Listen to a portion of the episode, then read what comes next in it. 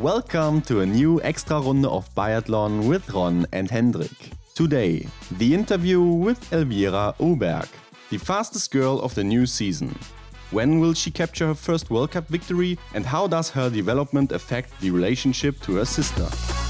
Hendrik, it's Friday and we are back with another episode of the Extra Runde. And this time Yes. with us, it's uh, Elvira Öberg. Yeah, welcome to this special extra runde. Uh, Elvira Öberg from Sweden. Yes, right, Hendrik. And uh, I don't know if we are pronouncing Öberg right in Swedish. In Germany, we say like Öberg, but I think in Swedish it's like Uberg. Uh, she said it in the end of our interview. Yeah, So I don't know. yeah, but it's Elvira, and yeah, the fastest woman in the world right now. She had crazy skiing times in the beginning of this new season, uh, and this interview was on Wednesday, so one day before the second sprint of the season. And there, she also was the fastest girl on the track. Today, when we are recording this year, the sprint is already done. And so she had the best skiing times in three out of three races. So that's a similar start for the Swedish team last season, but I think three out of three races and uh, the best skiing time, that is something new, especially for her. And uh, she's only 22 years of age, Hendrik. Yes, Ron, that's correct. And her time margins are ridiculous. But let's see if she can keep that pace up over the whole season. Last time she got a little dip in her shape um, at the end of the season. So that will be exciting to see. Yes, and in the interview, we ask what she can do to hold that shape for a longer period of time, and if she already is thinking which achievements might be possible in biathlon for her in the future. And Hendrik, what is the reason why she's so fast? yes, Ron, that's a good question. So, guys, stay tuned. And we also wanted to know how is the relationship to her sister Hanna Öberg when the younger one overtakes her older sister in skiing times. yeah, is there a rivalry or are they still good friends? Also outside of biathlon. But yeah, I think we shouldn't talk anymore, Hendrik, because we talked a lot in this interview and Mhm. Let's jump right into it and listen to what Elvira has to say. Yes, let's go. Yeah, the first week in Östersund lays behind us, and with us today, the fastest girl in the world at the moment, Elvira Öberg. Hello. Hi. Hello.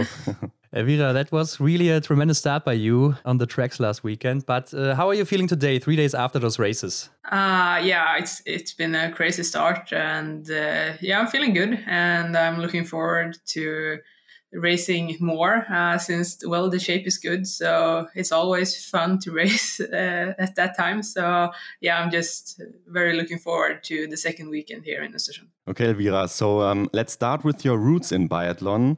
How did it come that you are a biathlete today? Uh, I've I've been skiing like forever uh, since I could walk, basically. Uh, but I actually started biathlon quite early. Uh, our me and Hanna, our dad, started the local biathlon club when I was like seven. So I've basically been, of course, in the beginning, I just kind of went along uh, when Hanna went to the trainings and so. Um, and of course i thought it was fun but i did a lot of other sports also uh, like soccer and cross country skiing and orienteering and yeah all kinds of stuff.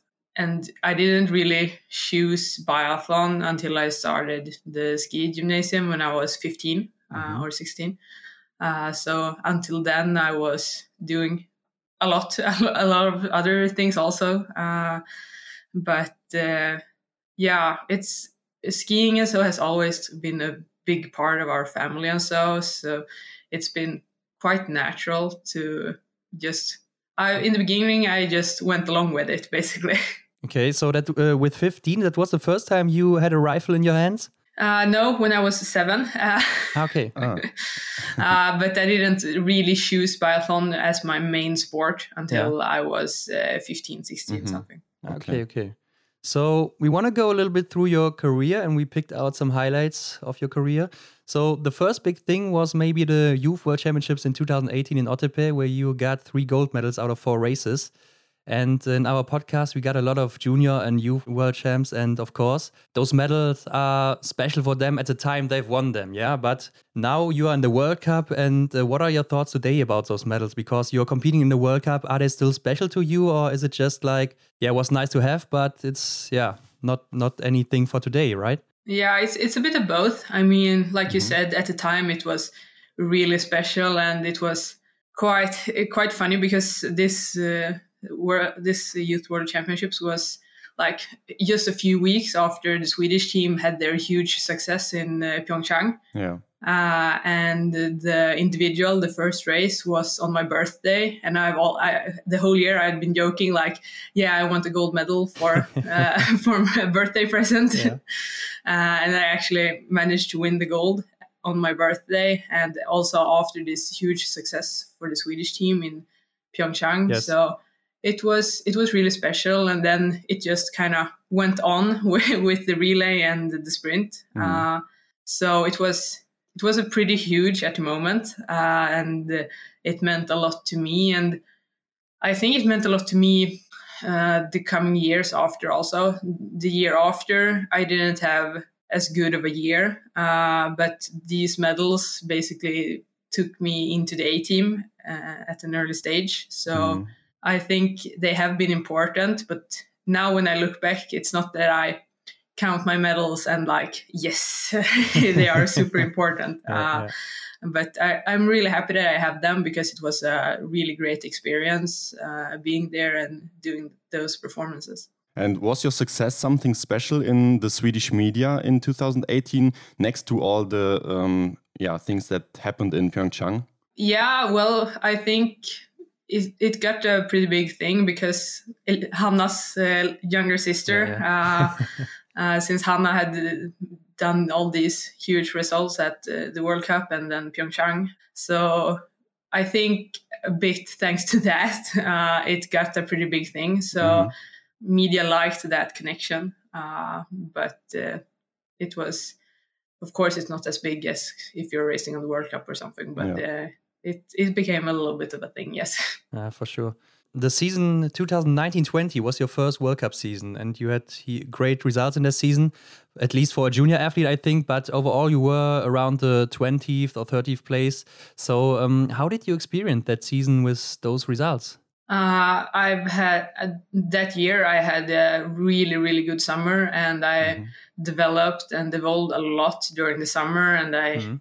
did some great training and took huge steps, uh, especially in the skiing. Uh, so, but I was during the summer, I was never thinking that I was going to race the entire World Cup season. We were still looking at the Junior World Championships as the main goal, mm-hmm. and so. But then I did some really good results on some test races and so in in the end of the training season.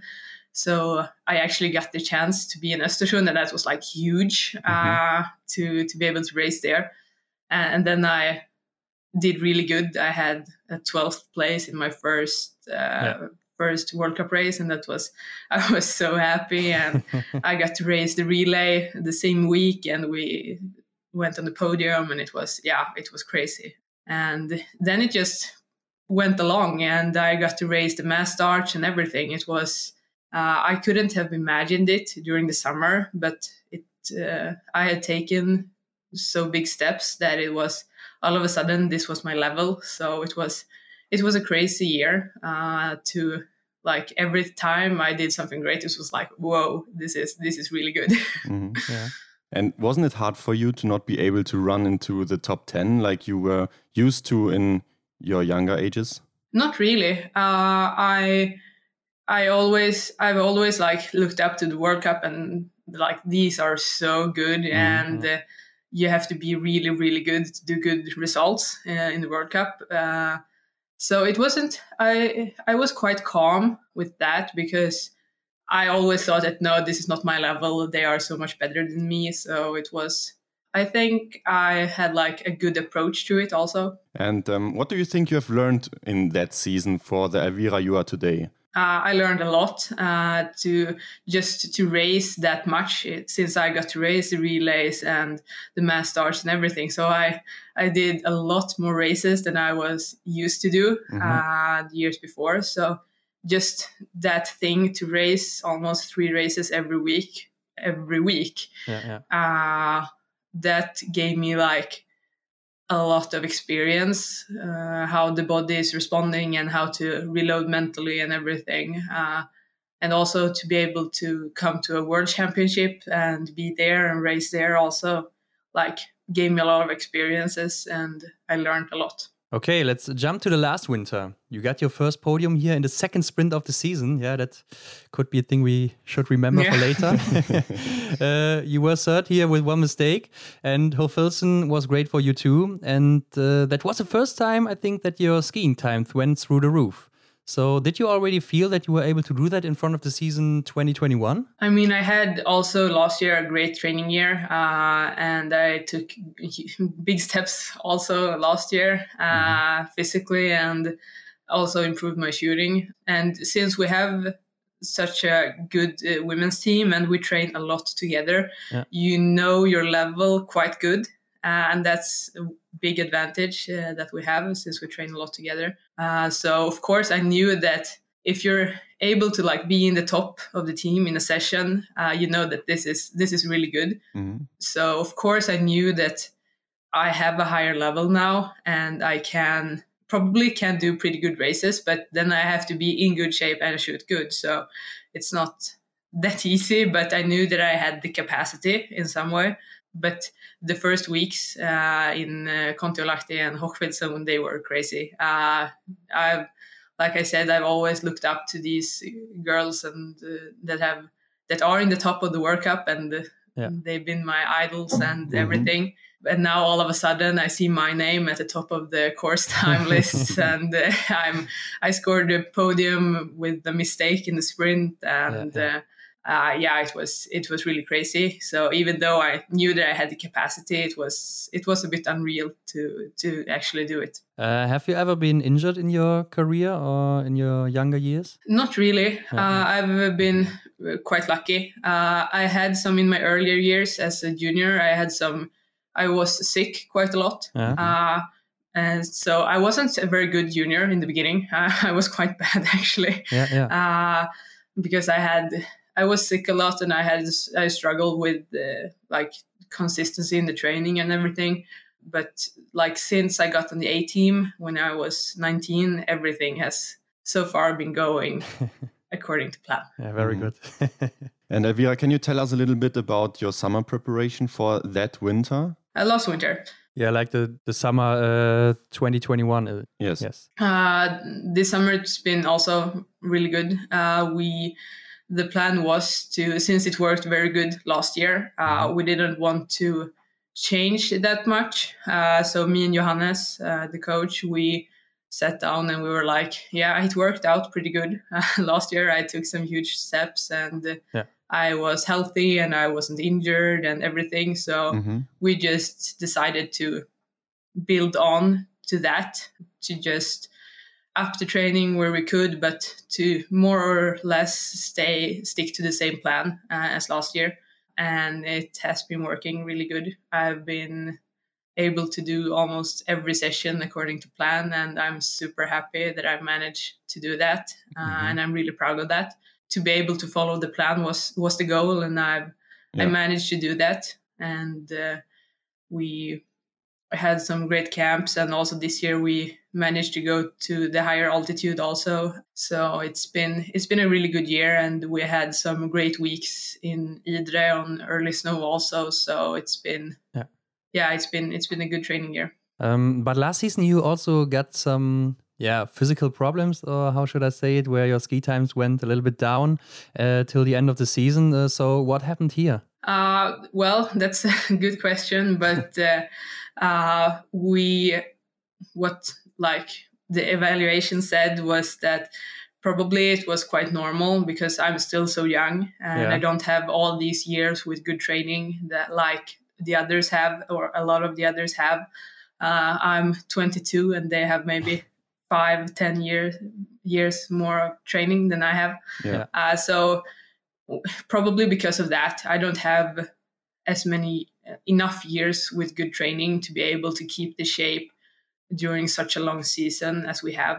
Mm-hmm. Uh, so we were actually quite surprised that I managed to keep the shape for four weeks before Christmas. Uh, yeah. We were like, yeah, we'll see how, how long this would work. But uh, uh, it actually worked all four weeks uh, before Christmas, and we were a bit surprised about that. So we were kind of expecting the shape to not be like in the top the entire season. Okay. But how was it mentally for you to don't have that capacity to be able to run into the top five or something or have good skiing times anymore? Uh, it was a bit frustrating, of course, uh, because before Christmas I could be on the podium with a mistake in in a sprint, and I was in the top in most of the pursuits and in the mass start also. Uh, so of course it was it was a bit frustrating that well now I'm shooting good, but it's not I'm not skiing fast enough, and uh, I have been doing this before Christmas, so mm-hmm. it was a bit frustrating, but. I had quite good skiing on the world championships, but then the shooting wasn't good enough. So it was it went a bit up and down. But I had some good skiing races after Christmas, especially in some of the relays that kept the kept the mood up basically.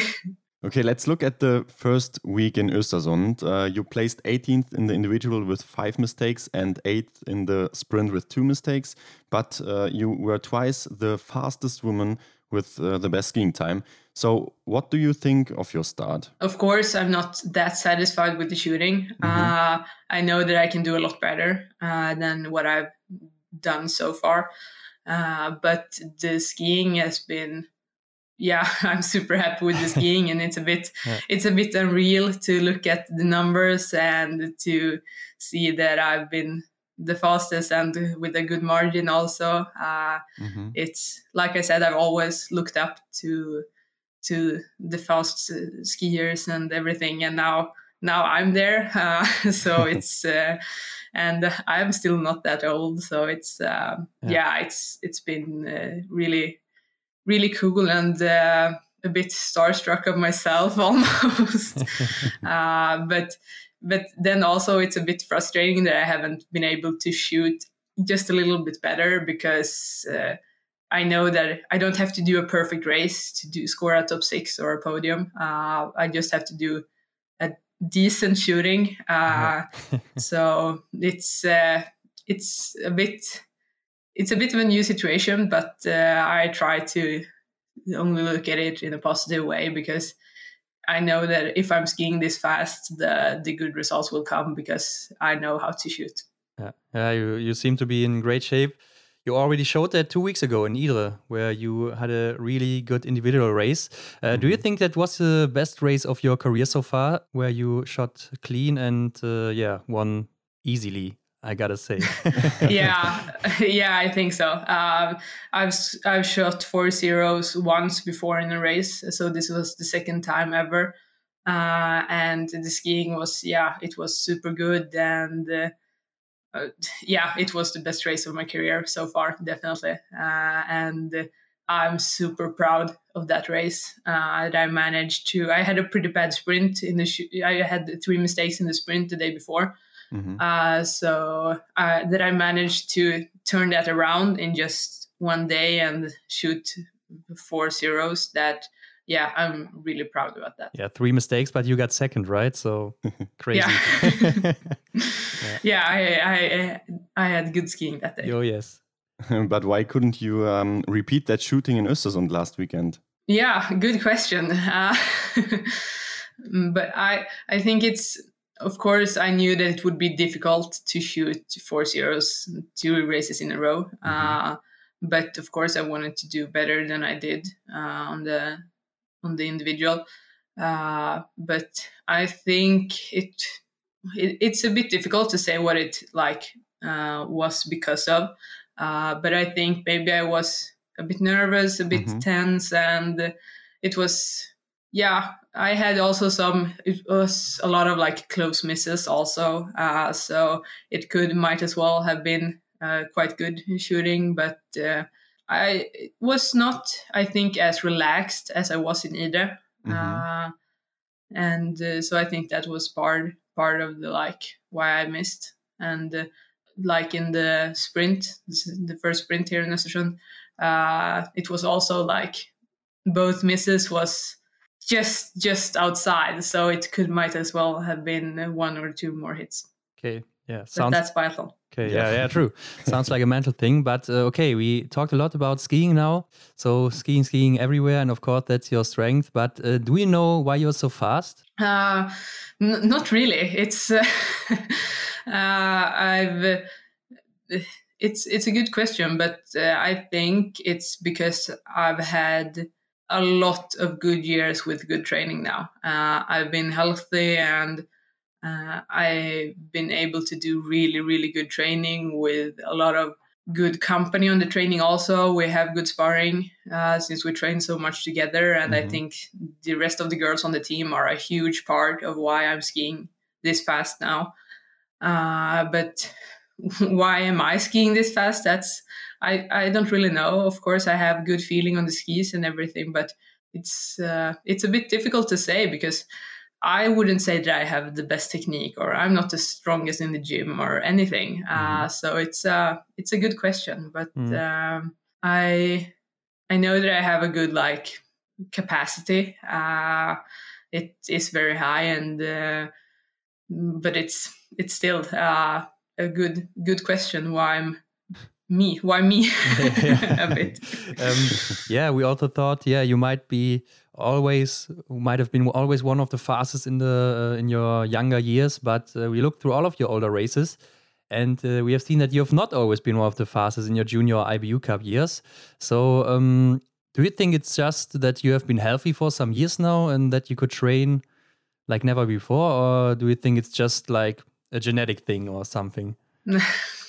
well, I think it's a bit uh, a bit of both, but uh, of course the training has been a huge part. But also, I think that I have, or that's what one of my co- one of my coaches usually say that I have this smartness in the training that I know when to when it's an important session and when it's not an as important session and i know when to focus and when to really really put everything in it and when I can relax so that I have the energy to really focus on the important sessions. Uh, and then you can't be 100% on the, the entire time. That uh, that doesn't work for me at least. And, uh-huh.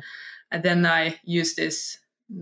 I know when it's an important session and uh, mm-hmm. when I can relax a bit more and just do the training. And Elvira, does it feel different to step into a race today versus the time where you have not been that fast? So, is there a difference in the feeling on the skis? Yes, uh, a bit, I'd mm -hmm. say, because when you're tired or feel that you're not in shape and uh, not skiing as fast as you can uh, because the body doesn't want to, uh, you feel that you're slow and you have to really fight for every meter uh, but now when I'm going out on the track, I can just uh, push and I can follow my plan and it's just it's so much easier because you can yeah you can just ski. You don't you don't feel nearly as tired as you do when you're in bad shape or something like that. Mm-hmm.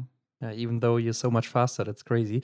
But uh, as you said it's biathlon so it's not cross country skiing. And uh, so what are you doing to be as good at shooting as you are at skiing um, I have improved my shooting during this summer. I just haven't shown it yet. but uh, we have been. What my thing was last year was that I was also quite slow on the shooting range sometimes. Uh, I yeah. there I'm not nearly as fast as my sister, for example.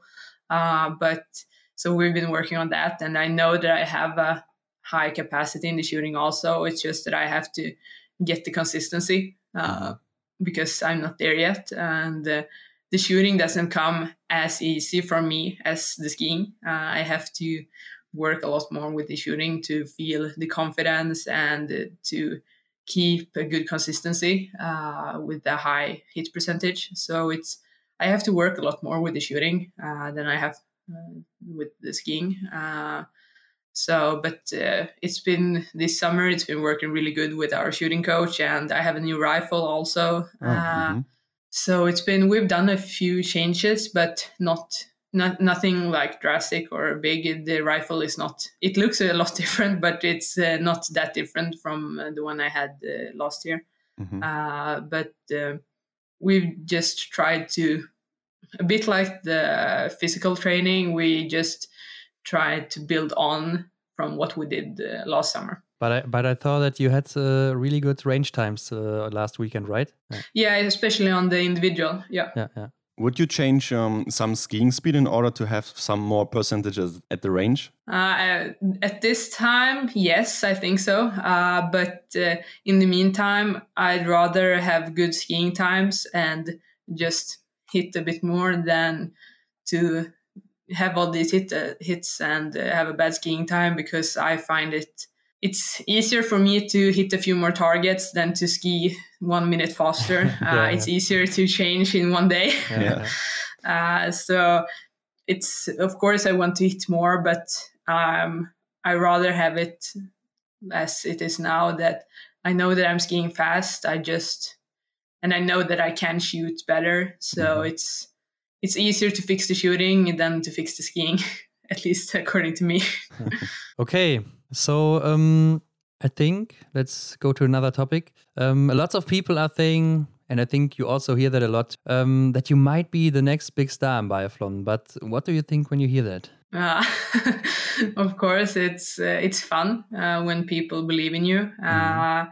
it's you, and of course, that's what I want also. Uh, so, but I, I haven't really thought about that uh, that much and because what drives me is that I want to be I want to become a a good biathlete and the best biathlete that I can be. Uh, and then we see what what that is in the, in the end. Uh, but of course, that would be a dream come true to be one of the big stars. And uh, so, of course, I want to do that. But when people talk, you get more you get more people look at you more and uh, everything. So it's it's a bit of a special situation. It's it's a new situation for me. Uh, so it's it's a bit special. Mm. Mm-hmm. But do you sometimes imagine what might be possible for you in biathlon in the future? Yeah, of course. Of course, I dream about what I what I want to do and what I can do and everything. uh, so it's, uh, but I try to not get too carried away. What is that? Uh, well, I want to be one of the best. I want to uh, race for the yellow jersey and I want to take the big medals. Okay, okay. Yeah. Okay, so let's um, focus on the upcoming months. Um, what are your goals for this season? Uh, I don't really have any like result goals. Uh, I don't really work like that. Uh, okay. But uh, I want to like the main goal for the season is to feel that I've taken another step uh, from last season and of course, I want to be able to keep my shape better the entire season than I did last year, mm-hmm. uh, and have a higher hit percentage. So I want to I want to see that I've become a better biathlete, basically. Yeah. So uh, we just talked to your coach Johannes Lukas two weeks ago and asked him if he thinks that you will claim your first World Cup victory this winter, and he said yes, you will. So uh, when will that happen? yeah, good question. Uh, uh, as soon as possible if I can choose to. Uh, uh, of course, I want that, and I well, I know that I now have I have the capacity to do it, and uh, it uh, it's and it's an it's a special feeling to have that. And before, I of course, I last year I also had the capacity to do it, uh, but then I was also more depending on what the others did. Mm-hmm. now I'm it's more in my own hands this season as as long as I'm skiing this fast at least. Um, yes. It's it's in my own hands, and that's uh, that's quite a good feeling to have that I can just 100% focus on my own. And if I do a good race, I know that it will be a good result also. Uh, So hopefully that win will come soon. And is that some sort of pressure for you? Not really. Uh, it's it's more that I want it and uh, I want to work towards it. Uh, but of course, it's it's a bit difficult to ignore uh, that I that fact uh, because we all want to score good results and mm-hmm. everybody wants to win or be in the on the podium or top six or anything. Uh, so it's it's a bit difficult and it's a new new situation. Like I still only have two individual podiums, and so it's it's not like I'm one of those that have won all these races, and so so I have to like remember myself or remind myself that I'm still me, and uh, I want mm-hmm. to work from like what are my out like where am i standing and uh, what have i done and what do i want to do and how do i do it Mm-hmm. But can you really shut that off in your head, in your back head, or what do you say in English? I don't know. it's it's difficult. Uh, yeah. Hopefully, I can. Uh, but it it is difficult uh, because uh, now I know if I'm if I sh- shoot clean in prone in a sprint, uh, I know that if I, am coming into standing, and I know that if I shoot clean now, I know it will be a really good result. And to be able to shut that off, it's it's really difficult. Uh, I think it's almost impossible. I think you just have to like accept the thought and just go back to focusing on what I'm supposed to do and not what it can lead to. Mm-hmm. Yeah, I, I can imagine that is pretty tough when you're going to the last shooting and you know you hit all targets before and uh, you know you will win if you hit them all. And is that something that comes to your mind when you're at the shooting range at the last shooting? It's I haven't been there yeah. so far uh, this this winter uh, or last winter also. Uh, so it's I don't know how it's going to feel, but um, probably the thought will cross cross my mind, hmm. especially during the lap, maybe. Yeah. Uh, um, but uh, like I said, I think I just have to work with uh, what I'm going to do instead of thinking what it might lead to. Mm-hmm. Elvira, last winter you already started in the blue bib for a long time. Um, is that something that's interesting to you? Uh, yes, of course. Uh, it was uh, a lot of fun uh, racing in it last year, and I wasn't expecting to race in it last year uh, it, because a lot of, I mean, I have a lot of years left uh, to be able to race for the blue bib, and a lot of the like big stars were also in contention for for the blue bib last year. Yeah. Uh, so it was it was really cool uh, to be able to race in it. Uh, I, mean, I remember after the first race, I was like, "Oh my god, I have the blue bib!" it was uh, it was uh, really cool, and I was expecting to maybe race with it one or two races. Uh, and then I thought, well, the the better athletes will one of those will will take it. Uh, so it was it was a really fun experience, and hopefully I'll be able to uh, contend for it this year also. Mm-hmm.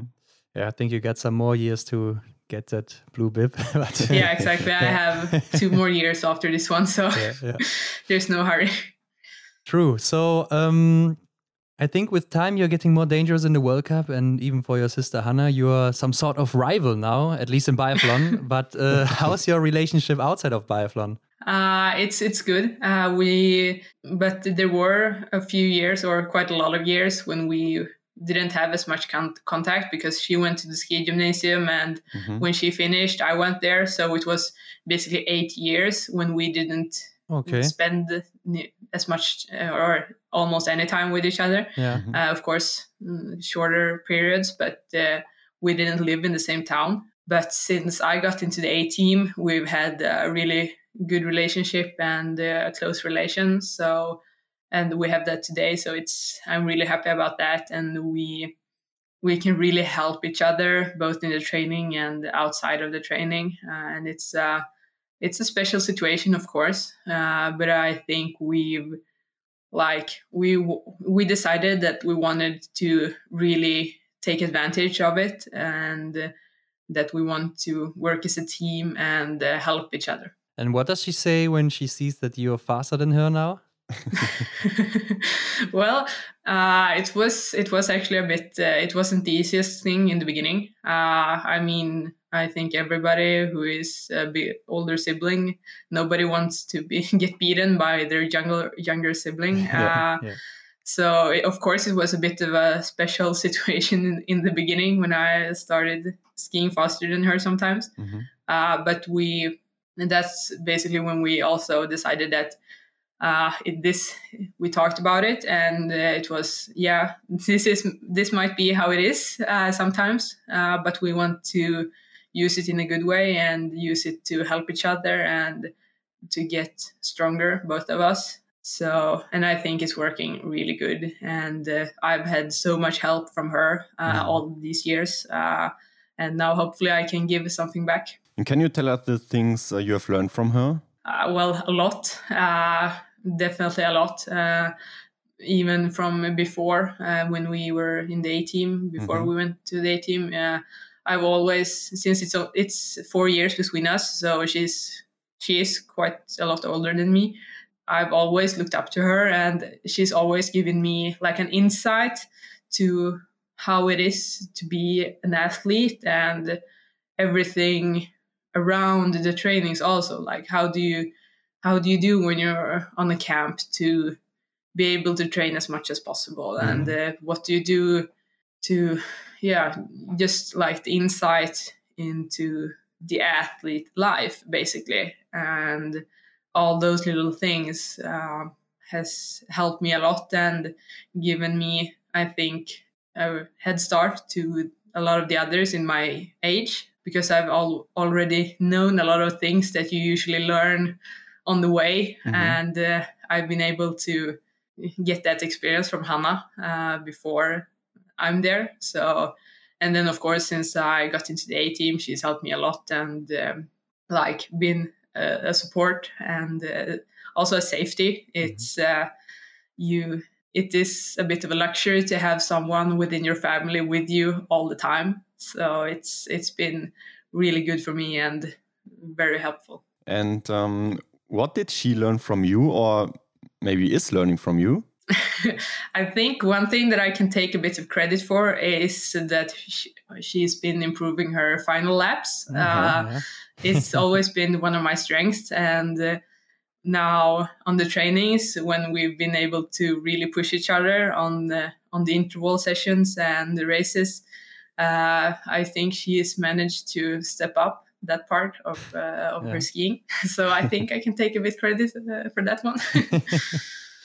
Okay, tomorrow is the next race for you. The sprint, and it's again in Östersund. And uh, as I said earlier, it's uh, the second sprint of the season. Yeah. So, uh, mm-hmm. Elvira, what can we expect from you here? Uh, I hopefully I can make uh, ski as fast as I have been skiing uh, the first two races, and hopefully I'll hit one or two more targets also.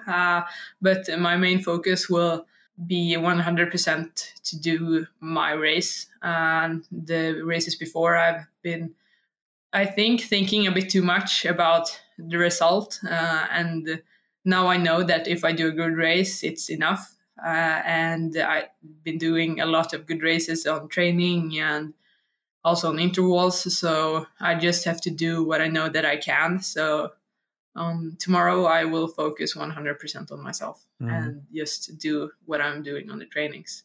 So, how do we go into such a race? Is it just full speed from start till the finish line, or do you have any other plans? Um, it's uh, of course I want to ski as fast as possible from start to finish. Mm-hmm. Uh, but I think one thing that I'm going to do is maybe take it a bit easier into the range to like to feel a bit more confident, to not get de- defensive on the range like I did on yeah. the last sprint, uh, and just do the work there and not be afraid on the shooting range and just do what I know that I can do.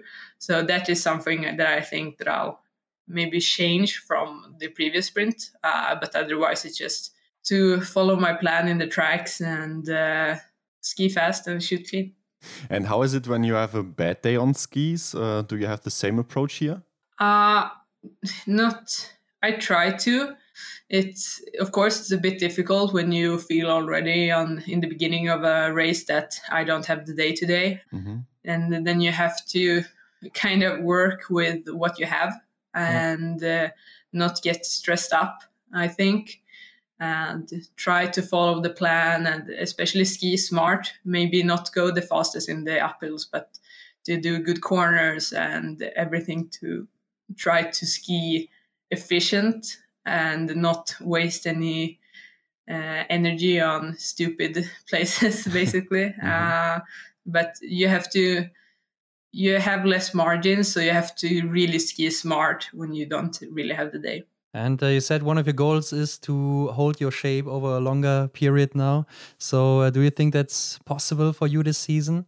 Uh, hopefully. So, can you feel that, or is it? Uh, it's. Um, I hope that I can do that yeah. since I've had a great summer once again, and that's given me I'm one year older. I have one more year with really good training, and uh, it's uh, I've had a really good consistency on the training uh, the whole summer, and I've held a good level.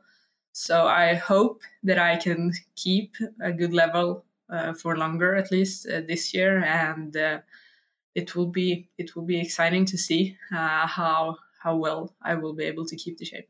Okay, Elvira. So at the end, we got a little section questions that we always ask our guests. And the first yeah. question is Do you have any rituals before the start of a race? Uh, not really, actually. I'm not a, much of a, that kind of person. So I don't really have any strict rituals. Okay. Uh, uh, what's your favorite World Cup venue except of Östersund?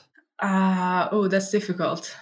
I, I almost have to say Kontiolahti because I had such good races there yeah, last year. Yes. Uh, but uh, otherwise, uh, it's uh, it's difficult. Uh, but uh, yeah, I think I have to say Kontiolahti. your favorite racing format in biathlon?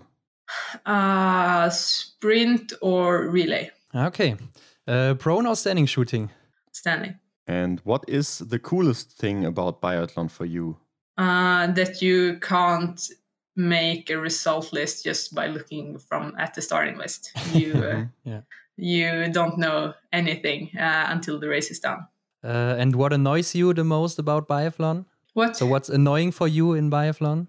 Uh, when you have a close miss, when it's just it's one millimeter out. Uh, like the small margins is a good thing, but it's also really annoying. Also. Mm-hmm.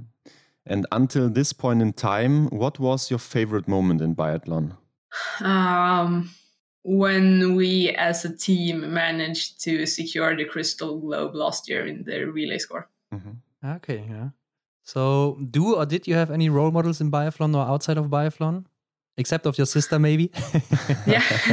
Uh, when I was little, I was actually a huge uh, Bjørndalen yeah. uh, fan. Mm-hmm. Uh, I he was one of my like biggest idols. Uh, so I actually I have to mention him. Yeah. So now you can put together your best biathlete in the world, and it doesn't matter if she or he is active, inactive, a man or a woman. Which attributes would you take and from whom? Oh, uh, the confidence of uh, Sebastian Samuelsson. uh, the um, the skiing from Bjørndalen. Uh, the the speed of the shooting from my sister mm-hmm. uh, and the hit percentage from Lægreid. Oh yes, yes, that's good. good point. and uh, imagine you had a big billboard in a big city. Everyone can read it. Which message would you write on that billboard? And it shouldn't be a commercial. Ah, uh, it's it's a bit of a quote that I use uh, or like to think about, and it's uh, to do your best regardless. Mm-hmm. Yeah, yeah. So I think something like that. Yeah, that's great. And I think that are also great final words to conclude this episode. But uh, Elvira, tell our audience where they can find you if they want to know or see more about you, like your social media pages and so on. Uh, I my name is Elvira Öberg uh, on social media, and uh, where it's easiest to find me is on Instagram. Uh, I also have a page on Facebook, but uh, check me out on Instagram. That there's where I'm most active. yeah. Okay. So thank you very much. It was uh, very insightful, and uh, yeah, I hope you will stay healthy and have a good sprint tomorrow, and maybe have good Olympics. So thank you very much. Thank you. Bye-bye. bye. We hope you liked the interview with Elvira Öberg. If you want to know more about Elvira, follow her on Instagram or Facebook, but also follow us on Instagram and share this episode with your friends. All of the links can be found in the show notes. Thank you very much, and until the next time.